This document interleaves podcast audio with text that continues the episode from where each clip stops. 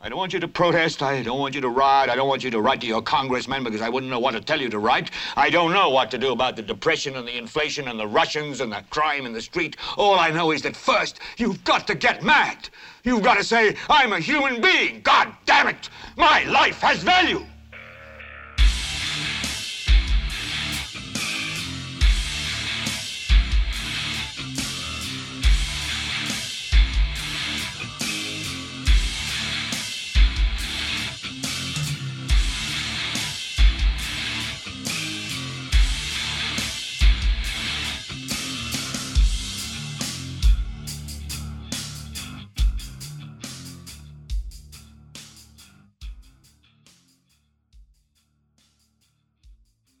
Esto es Helvete para Leviathan Podcast. Yo soy Carlos Rodríguez Duzán. ¿Cómo están, gente? Bueno, esta semana no va a estar lamentablemente con nosotros Diana por la madre está de luto. Lamentablemente el gatillo del cual le venimos hablando los últimos dos, tres programas no lo logró. Y hoy, hoy se nos fue el hombre. Tuvimos que sepultarlo y todo. Y los que tienen mascotas saben mal golpe eh, que es perder a una mascota. Y más ahora en, en medio de pandemia que estamos encerrados en la casa la mayoría del tiempo, entonces compartimos aún más con los animalitos, ¿verdad? Y enterramos en un lugar donde enterramos creo que a todas las mascotas de la familia. Ahí están, hay dos perros y ahora hay dos gatos. Es feo, como les digo, o sea, es feo, duele y al mismo tiempo lo obliga a uno a pensar en los seres humanos que tiene alrededor que más va a extrañar si le llegan a pasar algo. Pero, bueno, la mano se sentía muy bien para hacer un programa. Tenemos planeado hoy sentarnos a hablar de la música que nos moldeó en los 90, en nuestros años colegia, escolares y colegiales. Eh, entonces era un tema sumamente light, en el cual honestamente, le entiendo, no tenía para nada ganas de, reírse de eso un día como hoy. Bueno, entonces eh, pasará su luto en casa y lo haremos la próxima semana, ya con los ánimos un poquito más elevados. Digo, hablaremos sobre sobre la música que nos moldeó en los 90. Creo que la mayoría de, mis compas les va a interesar, los roquillos de mi edad les va a interesar. Eh, entonces aproveché, el programa de hoy no va a ser muy largo, porque quiero hacer más que todo un comentario sobre las protestas y la, el, Luego la atmósfera que se está creando, que están creando los medios de comunicación y que está creando el, ciertos diputados y el gobierno del PAC a la hora de enfrentar este descontento popular que ha llevado a actos de violencia y de vandalismo. Lamentablemente cosa muy común en el mundo, pero que aquí no sé si es que no pasa mucho en Costa Rica y por ende tendemos a exagerar cuando las cosas se ponen serias o somos hipersensibles por toda la situación en la cual nos encontramos. Pero bueno, antes de entrarle a este tema, a este comentario, quería, bueno, primero, eh, cosa que no he hecho que debería ser más seguido, agradecer a un par de personas que siempre han estado ahí detrás del podcast, que siempre comparten, comentan, apoyan, instigan discusiones en el podcast y es este Mae Chisco, pura vida. Eh, Chisco tiene una tiene un canal de YouTube eh, Retro House en el cual el Mae se sienta a analizar y hablar sobre juegos de Nintendo y consolas viejas más que todo. Lo, he visto ahí creo que de Super también hasta de Sega Genesis. Entonces los que están interesados búsquenlo ahí en Facebook Retro House o ahí en, YouTube. Más hacen muy buenos videos. Se toma tiempo para hacerlos. Entonces tienen, tienen, tienen calidad de producción como se deberían hacer. Entonces vale la pena sacar el, sacar el ratillo para ir a verlo. Eh, otro es el compa Danilo, que siempre está ahí compartiendo el podcast cada vez que sale, pura vía Mae. Este, siempre está apoyando y haciendo comentarios, cosa que le agradezco, la verdad. Mike, que está lejos en las Europas, eh, también ahí escuchando, y espero que, se entretenga, estando lejos de su país, ahí más o menos lo informo desde mi punto de vista eh, completamente parcializado, obviamente, Mae.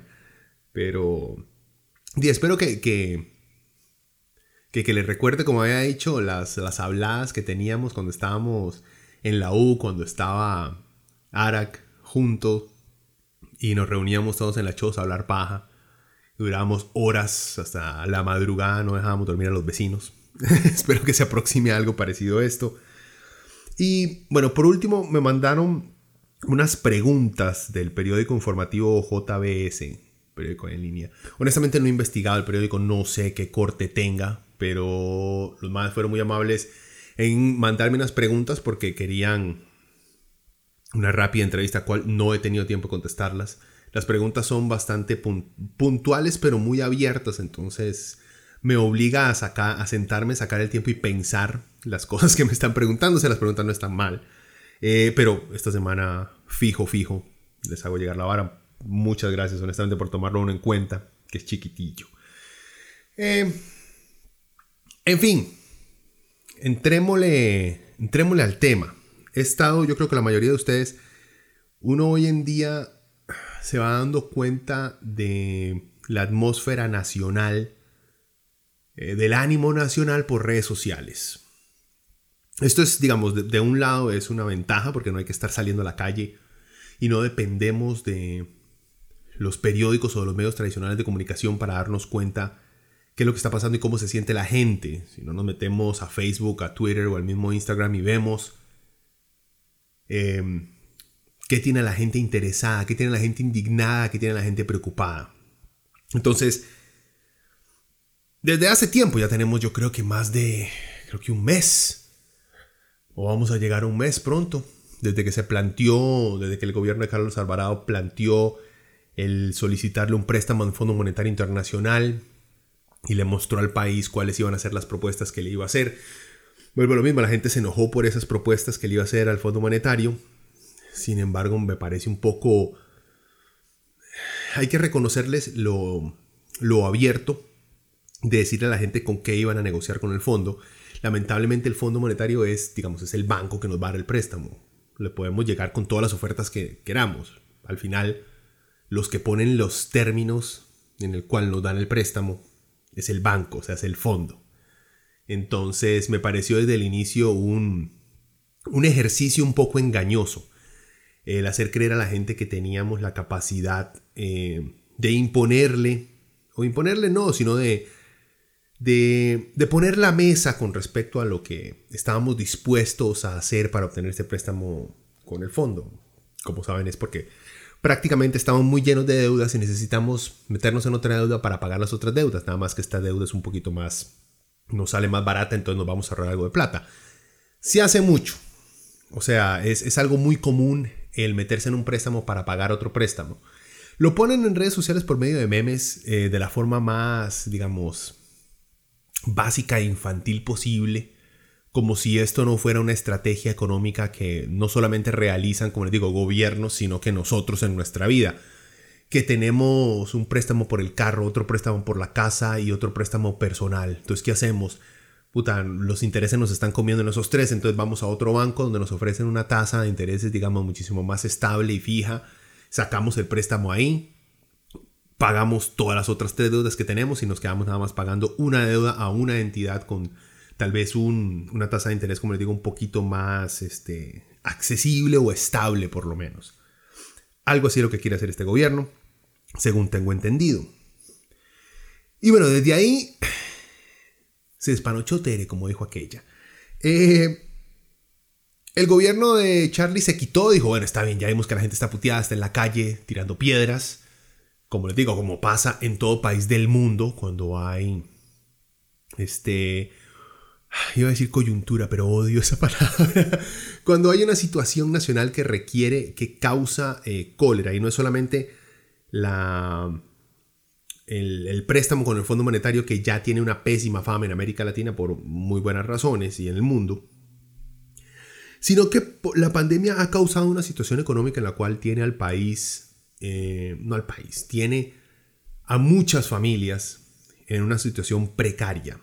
La pobreza ha aumentado, la, por, por ende la desigualdad ha aumentado, el desempleo ha aumentado. Estamos pasando por tiempos, honestamente, para la gente que no tiene trabajo, desesperante. Para los que tenemos la dicha de tener trabajo, no es tan desesperante, pero es preocupante. Y se ha ido poco a poco deteriorando. Primero fueron unas simples marchas, después unos bloqueos y después llegó eh, la violencia, quema de carros, quema de camiones, quema de carros policías, tirarle piedra a la policía, tirarle palo a la policía. Se fue degenerando. Eh, obviamente eso preocupa, preocupa la violencia que hay en las calles. Sin embargo, no les quiero hablar de eso, les quiero hablar es de, como les había dicho, el, cómo lo está planteando el, el gobierno. Ahora lo último que hicieron fue, el gobierno dijo, bueno, este, no, no vamos con esas propuestas al Fondo Monetario, pero sentémonos todos como país a discutir eh, qué es lo que estamos dispuestos a hacer. Sentémonos a llegar a un acuerdo para afrontar la crisis fiscal que tenemos y para salir de este hueco económico difícil en el que nos hemos metido, que nos han metido partidos anteriores, que nos seguimos metiendo ahorita y que queremos salir de él. Eh, sin embargo, fue muy chambón la idea, eh, no solamente porque es, o sea, es la idea, te los pongo así, la idea es noble, el sentar a diferentes sectores de la sociedad a hablar sobre qué estamos dispuestos a hacer. Eh, el problema fue que desde el inicio, al decir vamos a hacer una mesa y vamos a convocar a diferentes sectores del país, pero si no están todos de acuerdo con sentarse a negociar, entonces no, no se empieza la negociación. Entonces, si se invitan a 10, 8 dicen que sí, 2 dicen que no, no hay, no empiezan los diálogos. Pues tremendo fallo porque si yo o cualquiera que trabaje en una empresa y tenga que este, programar reuniones de trabajo eh, a más de cinco personas, todos sabemos que es muy raro. El 99.9% de las veces siempre hay alguien que falta a toda reunión. Eso es algo normal. Después simplemente se le manda el resumen, digamos. Entonces es muy ingenuo decir esperar que todos estén de acuerdo con sentarse a negociar y si no, no empezar la negociación, que fue un fallo. Eh, pero tuvieron sus razones, ahí las trataron de expresar y básicamente la explicación es, que no queríamos que después con los que negociáramos eh, el país no aceptara esas, eh, esas resoluciones por el simple hecho de que no estaban todos. Pero pues, siempre va a ser así. O sea, lamentablemente siempre va a ser así. Yo creo que, yo, lo, yo creo que el gobierno lo sabe y creo que fue simplemente una táctica para tratar nuevamente de demostrar algo de voluntad política para hacer una aproximación a la gente, lo cual fracasó terriblemente.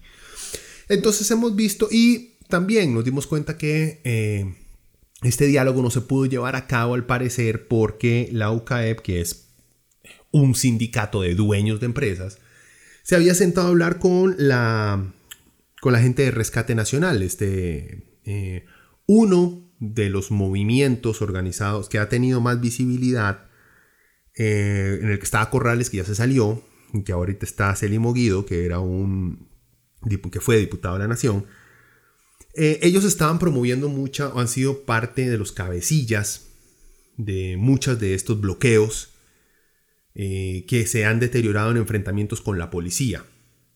entonces, bueno, la UCAEP, este sindicato, como les digo, de dueños de empresas, se reunió con la gente de Rescate Nacional y al parecer habían llegado a un acuerdo de detener las, los bloqueos por un tiempo. Una negociación, digamos, entre ellos, sin tomar en cuenta al gobierno. Y la reacción de la mayoría de actores este, del gobierno central, de diputados y de algunos medios de comunicación ha sido, para, para, o sea, para mi punto de vista, sorprendentemente ignorante. Porque desde el inicio, la mesa esta de diálogo no incluía a los actores principales de esos bloqueos, o sea, Rescate Nacional. ¿Por qué? Eh, básicamente porque el PAC estaba apuntando a la doctrina Bush de no negociar con terroristas. Tal vez el PAC no lo ha dicho tan abiertamente como esta diputada Zoe Labolio, que calificó de, terroristas a muchos, a muchos, si no es que todos los manifestantes. Y entonces el PAC no tiene los huevitos para decirles terroristas, pero sí para insinuar que no va a negociar con actores que están por fuera de la institucionalidad, le dicen ellos. ¿Qué quiere decir esto del PAC? Bueno, se puede dejar mucha interpretación. Tratan de ser muy, muy, muy tecnócratas a la hora de, establecer los principios del diálogo. O sea, el PAC no va a negociar en, esta, en este caso con nadie que esté en las calles eh, exigiéndole cambios al gobierno. Y, quiere un diálogo. O sea, los más no quieren dialogar con los autores del por qué estamos en una crisis. Eh, por lo menos en las calles, no fiscal. Yo no tengo la culpa de la crisis fiscal no quiere negociar con, con, el actor principal de la película, digamos. No le da la gana. Y cree que es lógico, basado dentro de esta, dentro de esta doctrina Bush que se le escuché hace mucho tiempo y más que todo fue la, primordial del por qué no negociaban con el talibán y después por qué no negociaban abiertamente con grupos terroristas este, dentro de Irak. Cuando, aunque, bueno, podemos poner a discutir si gente defendiendo la invasión de su país es terrorista o son simplemente patriotas tratando de expulsar a invasores. En fin, es otro tema para otro día. entonces, he visto que los medios de comunicación, como les digo, motivados por una campaña de comunicación del gobierno central y de varios diputados, de calificar como delincuentes, como narcos, como vagos, como terroristas, a Rescate Nacional y a la gente que se tiraba a las calles y que ha tirado piedras y que eh, le ha dado con palos a los tombos, eh, no se puede negociar con ellos. Yo creo que todos estamos de acuerdo que el atacar a la autoridad sin motivo alguno, porque por ejemplo es muy diferente tirarle piedras y palos a los tombos y los tombos están indiscriminadamente volándole palo a la gente. Yo creo que ahí la gente tiene todo el derecho de la defensa eh, de su integridad física si la policía es la que entra con actitudes violentas. Eh, en este caso sí se ha notado que muchas, en, muchas manifestaciones hay mucho, hay mucho idiota que cree que va a lograr su punto al meterle un palazo, un tombo en la cabeza o al tirarle piedras a un policía. Como les digo, habría que ver el contexto. Si la policía primero fue la que atacó de manera violenta a los manifestantes, entonces creo que los manifestantes pueden hablar de defensa, de defensa propia. Cosa que no he visto, pero puede estar siendo editado eso fuera de las noticias.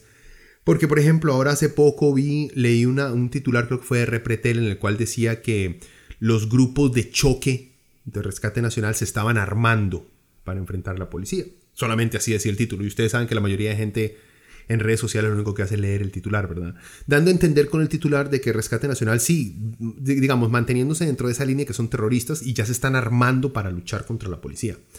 Usted escucha el video de uno de estos dirigentes y el MAE lo que dice eh, a la hora de armar es de darle eh, instrumentos para combatir el ahogo del gas lacrimógeno. O sea, conseguir guantes, conseguir mascarilla, conseguir agua, conseguir este, diferentes, no me acuerdo si es carbonato, no sé qué cosas, para mezclar con el agua para echar en la cara a la gente que se está ahogando con el, con el gas lagrimógeno. Y que consideraba a los que estaban ahí enfrente, recibiendo esos primeros eh, que, granadas de, de gases lagrimógenos como su fuerza de choque. Y obviamente completamente tergiversado en el, en el titular porque los medios se están empeñando en calificar, y no es la primera vez, lo tienen desde hace mucho tiempo, de calificar, de han pasado de vagabundos eh, a, delincuentes, a gente que simplemente sale a defender sus privilegios. Eso lo vimos con los maestros cuando se tiraron también de huelga y también bloquearon calles porque los maestros son súper privilegiados según los medios de comunicación, que son súper millonarios, que están robando el país. O sea, yo no sé cuánto es el salario de un maestro. Según los medios de comunicación, un maestro debe estar ganando unos 20 millones de colones al mes. Y por culpa de ellos estamos tan mal. Pero es, esa es la mentalidad de la empresa privada de comunicaciones en este país. En fin, los medios y, como les digo, los diputados, porque no son solamente unos, eh, están creando este, esta atmósfera de penalización a la protesta civil que lo único que va a causar a largo plazo es más violencia. Es más violencia porque ¿qué importa entonces manifestarse pacíficamente o responder a los ataques eh, o a los enfrentamientos de la policía? ¿Qué importa defenderse o actuar de manera pacífica si de todo modo van a ser calificados como delincuentes y terroristas? No tiene sentido.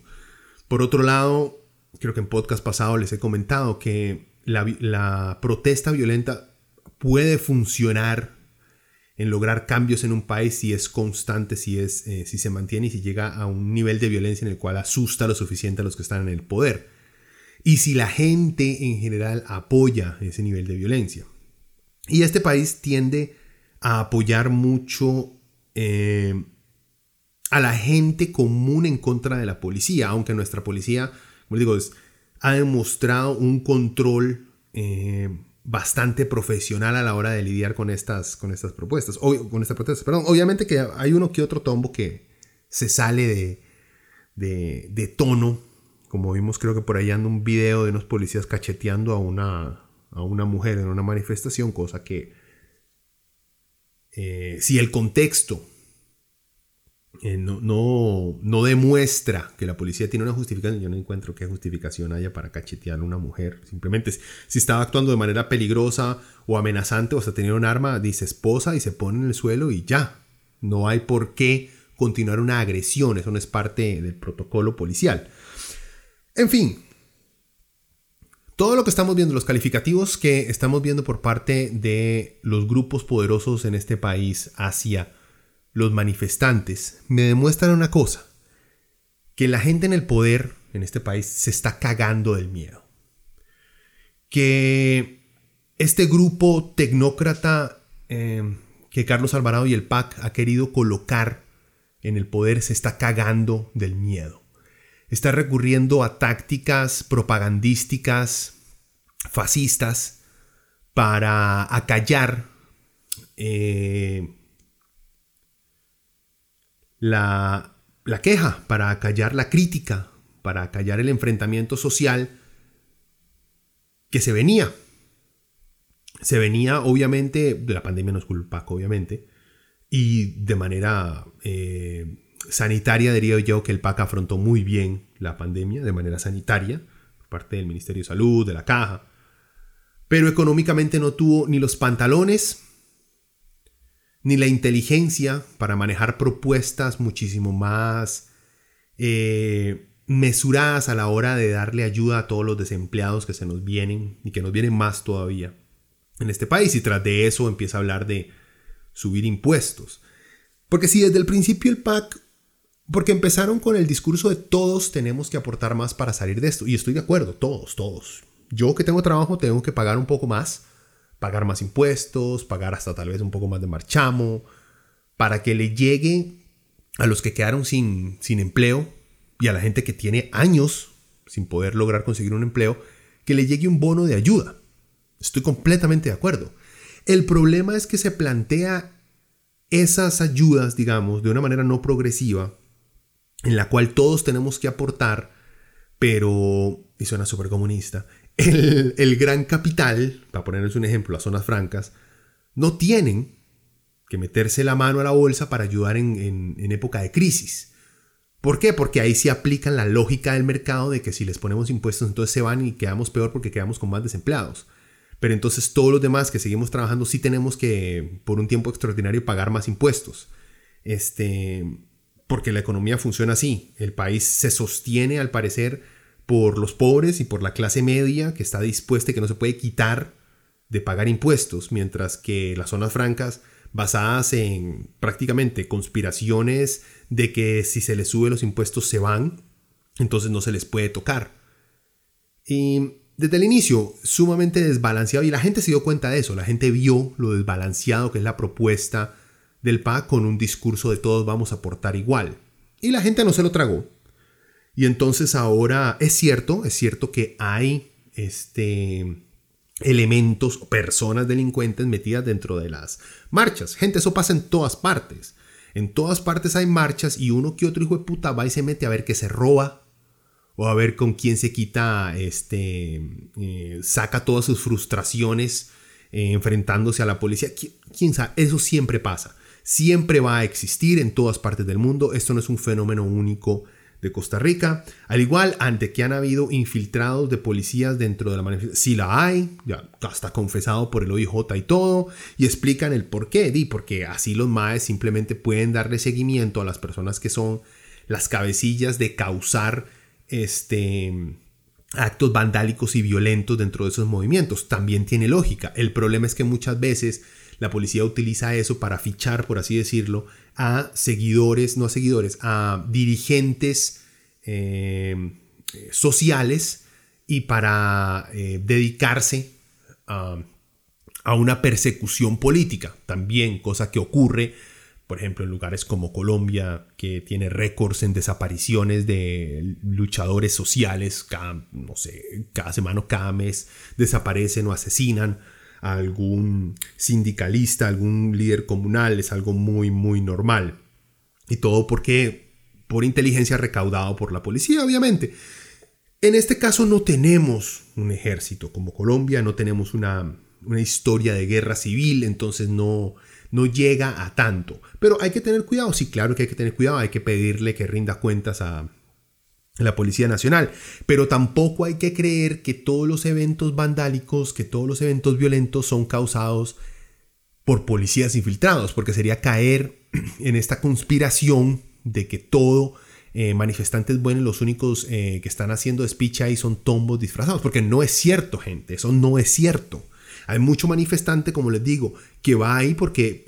De, porque el MAE es un delincuente y va a hacer despiche. Eso pasa, eso está en todas partes.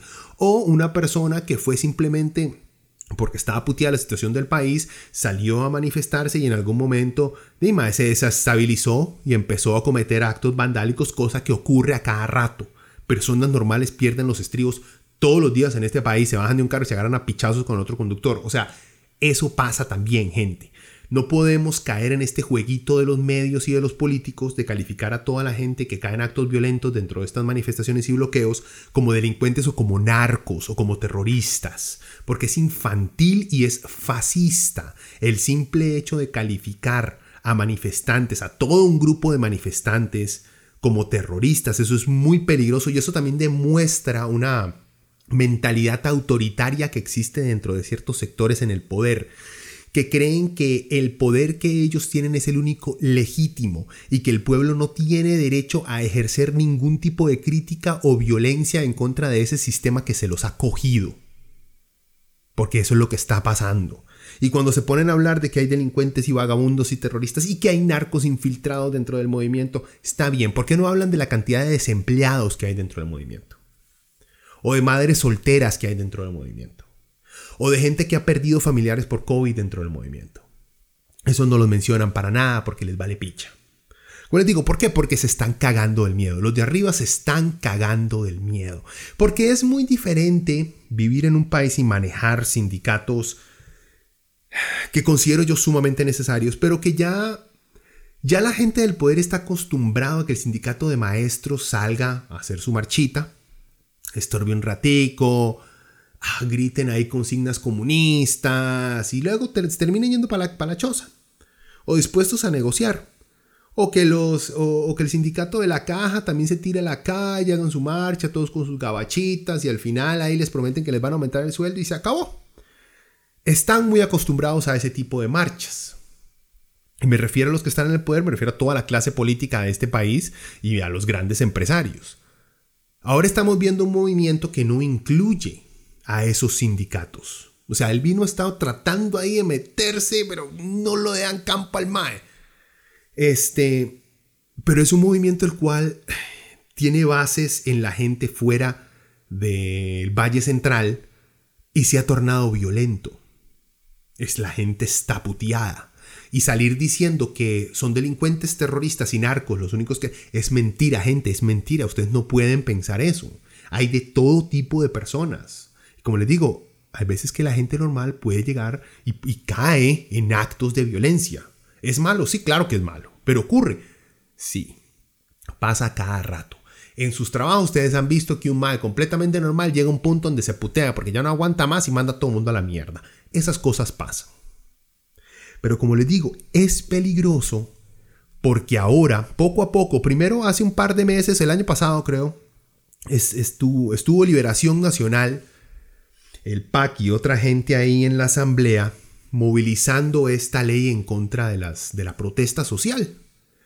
Acuérdense que prácticamente todo servicio que da el Estado, entonces nadie se puede ir a huelga en ningún momento, ninguna huelga va a ser legal, aunque pues, por récords, ni casi las huelgas casi nunca son reconocidas como legales según el, según el Estado eh, costarricense. Pero sin embargo, se movieron a desde hace tiempo a tratar de penalizar aún más la protesta social porque sabían que cosas como esta iban a, iban a llegar.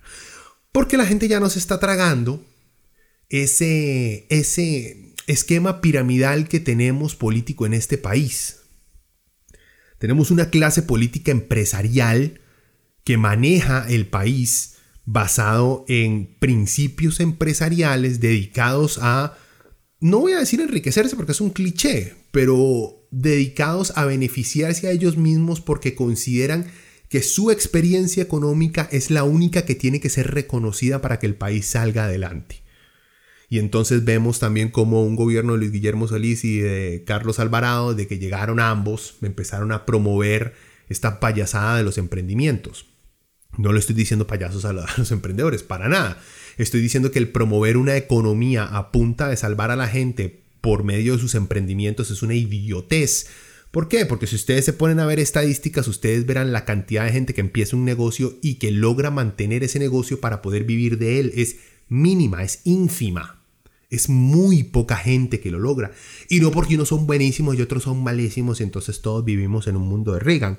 No, porque unos tienen más oportunidades que otros, unos tienen más suerte que otros, unos no sé, se mantienen saludables y otros no, el mercado cambia, los intereses de la gente cambian, entonces ya no pueden trabajar en ciertas cosas, o sea, hay miles de cosas que ocurren.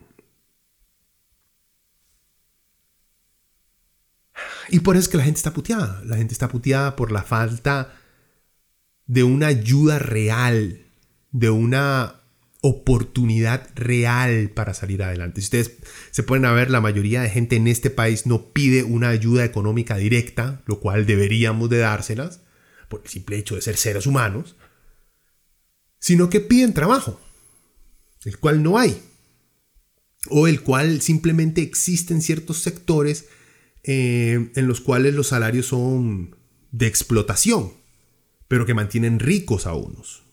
Y esos salarios entonces siempre van a ser eh, miserables porque esa es la única forma de que los dueños se mantengan tan poderosos y tan ricos como lo son, como la recolección de café, por ejemplo, que aquí vinieron con la tremenda payasada de decirle a la gente, este, vean, no hay brete, pero vaya, vaya a recoger café. Señores, ¿ustedes saben cuánto gana la gente que recoge café? Uno puede mantener un país y una economía entera a punta de recolectores de café. No, es imposible y es una idiotez mandar a la gente para que salve algo recogiendo café.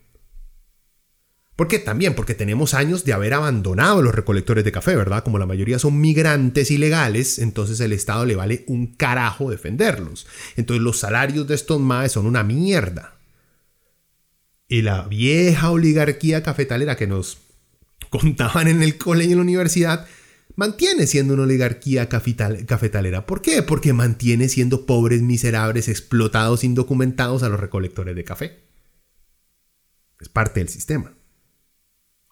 Ahora, he visto que la gente, digamos, se ha indignado, ha salido mucho, mucho mucho politólogo, no mucho. He escuchado un par muy, muy serios, muy, muy lógicos, muy razonables, ahorita no me acuerdo el nombre de un par de señores, pero que han salido hablando de que este trato de la UCAEP con la gente de Rescate Nacional, con la gente que está parte, no toda, de la gente que está tirada en las calles en este momento, es algo así como que un intento de golpe de Estado, porque le ha quitado este, institucionalidad al gobierno, porque quiere excluir al gobierno de Carlos Alvarado de las decisiones del país. Vean, dejen de ser tan ridículos. Que aquí golpe de Estado nos está intentando dar. Dejen de ser tan ridículos, dejen de llegar a niveles eh, de cringe tan, pero tan grandes a la hora de decir, es que eso a mí me parece como un golpe, deje de ser tan pendejo. No tiene nada de golpe de Estado. Y cuando salen, es que están pidiendo la renuncia de Carlos Alvarado. Vean, desde que Carlos Alvarado llegó al poder, toda agrupación que se opone al PAC ha pedido su renuncia. ¿Por qué? Porque ese es el ambiente en el que, en el que, en el que estamos en este momento. Porque son los idiotas, porque hay gente que cree la tontera de pedir la renuncia a un presidente porque el MAE simplemente... No, eh, él no hizo nada, porque el Ministerio de Educación va a poner un baño mixto. Entonces ya había, había gente que le estaba pidiendo la renuncia a Carlos Alvarado, pero ahí no decían que era un golpe de Estado. Ahora están repitiendo lo mismo y ahora dicen, ah, ahora sí es un golpe de Estado. ¿Por qué ahora sí lo dicen? Porque ahora los de arriba se están cagando el miedo. Así de sencillo. Yo no estoy defendiendo, jamás lo haría a la UCAEP ni el rescate nacional. La OCAEP, acuérdense que ahora, ahorita están tratando de jugar de buenos y patrióticos los hijos de puta, ¿verdad?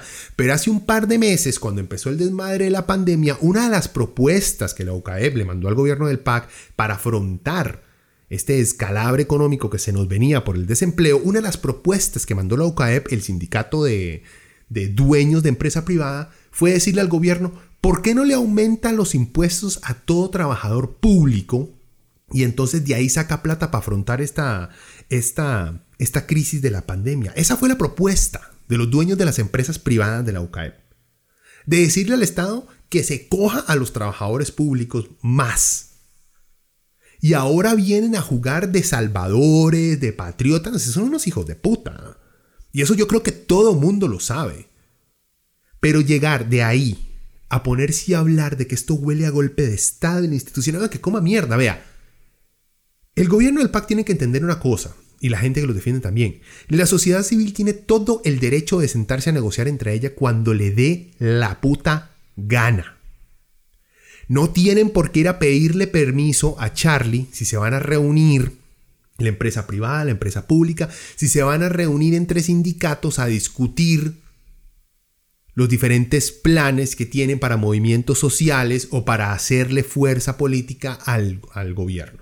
No tienen por qué pedirle permiso al papi Estado. Porque en un Estado en el cual la empresa privada y los sindicatos no se pueden sentar a negociar qué quieren hacer, ese es un país en el cual hay una dictadura. Yo he escuchado a gente también tan ridícula. Escuché a este señor, a Francisco, eh, Francisco Antonio Pacheco, en el programa de, de, la señora Vilmi Barra, hablar de que él, tenía miedo de que esto se convirtiera en una Venezuela, pero que se convirtiera en Venezuela porque así empezó Venezuela, con un desprestigio de las entidades gubernamentales, las cuales la gente empezó a perderle este, fe al sistema democrático, entonces por eso se fueron con el chavismo. Lo que le faltó decir al señor Francisco Pacheco es que la clase política venezolana antes de Chávez, podemos discutirlo si después también, bueno, ahora, ahora no hay duda que es más corrupta que... En fin, pero la clase política antes de Chávez era una basura. Los políticos venezolanos tenían completamente abandonado al pueblo. Por algo Chávez llegó al poder y por algo mantuvieron a Chávez en el poder, porque se dedicó a hacer algo por la gente. No simplemente porque le perdieron, perdimos fe al sistema democrático, pongámonos un dictador. No, fue porque la clase política se olvidó de los pobres. Y al PAC se le está olvidando eso. Se le está olvidando eso y entonces está sacando y está mandando a gente a sacar esta carta ridícula e infantil que hasta el que hasta el genio de Fabricio Alvarado hizo un video de 10 minutos hablando de Venezuela, Venezuela, Venezuela, Venezuela, chavismo, chavismo, chavismo, chavismo, por tratar de asustar a la gente con estas tremendas estupideces. Unos, como les digo, este señor Francisco Antonio Pacheco llega a calificar prácticamente a comparar a los manifestantes con, eh, con chavistas. Y por otro lado, eh, Fabri, el, pandereto in chief, llega a comparar al Paco con el chavismo. O sea, es que cuando crean un boogeyman, un coco, lo utilizan hasta el cansancio. También eso tiene sus problemas, ¿verdad? Porque llega un punto donde ya nadie cree cuando alguien grita que viene el lobo. Así que dejémonos de estupideces también en ese aspecto. Ahora, las cosas, al parecer, eh, los bloqueos se han detenido también por ese mismo pacto entre la UCAEP y, y Rescate Nacional en ciertos sectores. Como les digo, espere que en otros, porque no, Rescate Nacional no es un monolito que controla a todos los sectores del país en donde siempre, en donde había marchas. No. Así que en algunas partes se van a mantener. Em, pero el gobierno está dolido porque lo ha ignorado. Porque los movimientos sociales y, un sector, no toda, porque la UCAEM no representa todo el sector privado de este país, le está dando a la espalda al presidente. Se ponen a hablar mierda de la, Es que la institucionalidad del país es pura mierda. Lo que están desardidos es porque varios sectores sociales le están dando directamente la espalda al PAC. No quieren reconocer la autoridad. No la autoridad, la autoridad la reconocen porque para eso está la policía y están las leyes. Eh, aunque podemos debatirlo también, ¿verdad? Viendo los manifestantes en, cierta, en ciertos bloqueos. Lo que está haciendo es simplemente deslegitimar aún más el liderazgo lamentablemente inexistente que ha tenido el gobierno de Carlos Alvarado. Y lo que les está dando pánico es que la gente se está poniendo ya violenta. Ya no se están yendo a la casa tranquilitos con promesas pendejas de diálogo que nunca terminan en nada, porque más de una vez el gobierno ha reunido a la gente y las cosas no cambian. Ahora, ¿qué, qué vamos a hacer? ¿Y qué vamos a hacer? Me refiero a los que no estamos metidos en las marchas. Estamos en la casa. Está más difícil. es difícil. Eh, porque, como les digo, hay mucho, son grupos, la gente que está puteada. Y yo creo que la gran mayoría de este país está puteada. Los únicos que no están puteados en este país son... Es gente seguidora. No solamente son... Que, es que a los únicos que yo considero que, pueden estar contentos con la situación, con el rumbo y el liderazgo de Carlos Alvarado, las personas más cercanas a Carlos Alvarado. El resto, eh, ni su partido tiene que estar contento con él por la falta de liderazgo que ha demostrado. Y no me refiero al liderazgo idiota de tener que salir a cada rato en televisión, no. Sino en, en tener el liderazgo y tener los huevitos de saber que usted a la hora de negociar, usted tiene que negociar con su enemigo. Usted no negocia con su compa. Usted tenía que haberse sentado con Rescate Nacional, Charlie. Usted no se puede poner en esas idioteces de negociar con quien a usted le importa. Lo mal que hace ver, digamos, a las agrupaciones de mujeres que lleva a esta mesa de diálogo, que deberían estar ahí muy bien, perfecto. Sin embargo, las lleva ahí, pero no lleva a la gente que está en la calle. Y entonces también causa, lamentablemente, en un país tan machista como el nuestro, causa un resentimiento ridículo de esas agrupaciones populares que están tiradas a la calle tirando piedra, que no los invitaron a discutir sobre el país, pero sí invitan a asociaciones de mujeres. Como les digo, las asociaciones de mujeres, las agrupaciones de mujeres necesitan estar en esas conversaciones.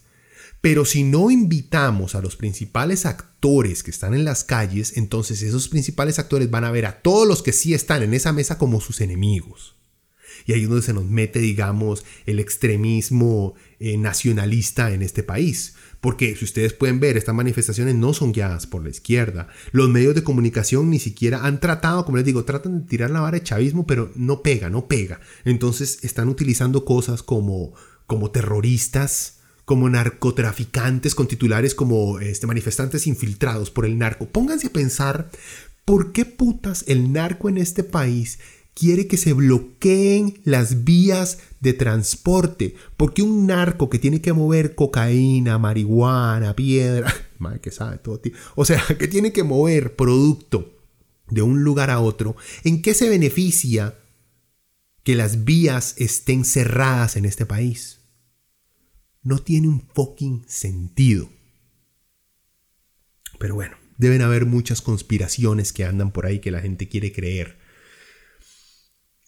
En fin, hay, mucho, como les digo, hay, mucho que comentar, pero me está lo que me preocupa, lo que me preocupa más es que la clase política, y por clase política me refiero a los que son diputados en este momento, los que fueron diputados y los dueños de empresas privadas en este país con eh, fuertes lazos políticos, no se están dando cuenta de que o dan el brazo a torcer o les queman el rancho, gente.